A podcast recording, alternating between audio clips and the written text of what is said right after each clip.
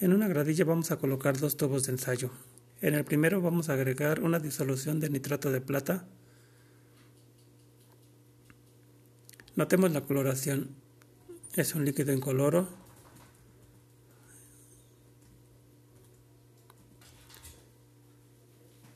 En el segundo tubo vamos a colocar sulfato de cobre Observamos la coloración azul característica de los iones cobre 2 más.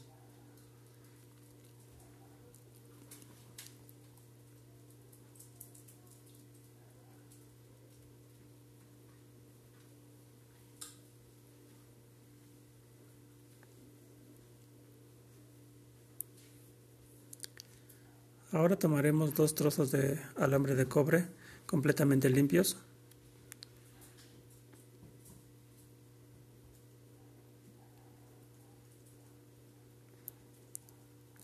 Amarraremos uno con un hilo para poderlo sujetar y sumergirlo en la, disolución, mientras que el otro lo utilizaremos como una referencia.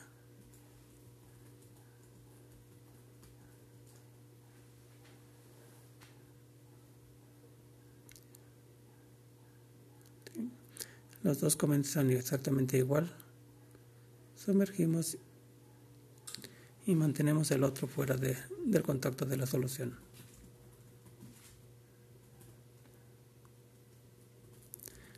Lo mismo haremos con dos pedazos de hierro. En este caso vamos a utilizar dos clavos completamente limpios.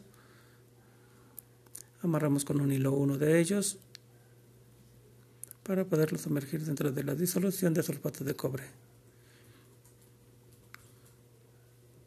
Y el otro lo dejamos como referencia. Dejamos que se lleve a cabo la reacción. Esto puede llevar hasta, dos, hasta 4 minutos, por lo que lo aceleraremos un poco.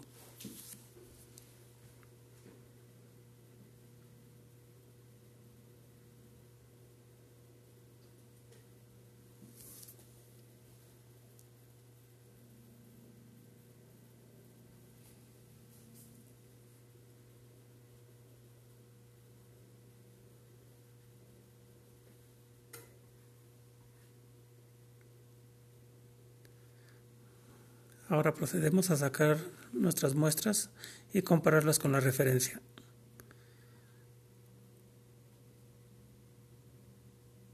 Ahí podemos observar una coloración oscura en, el, en la barrita de cobre.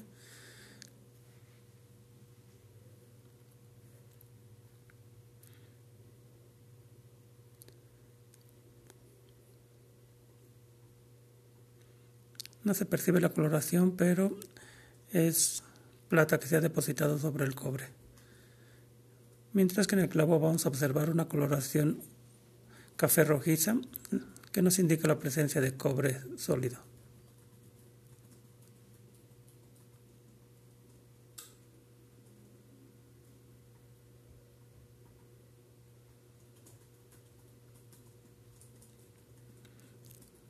Estos, dos, estos son dos fenómenos de óxido reducción.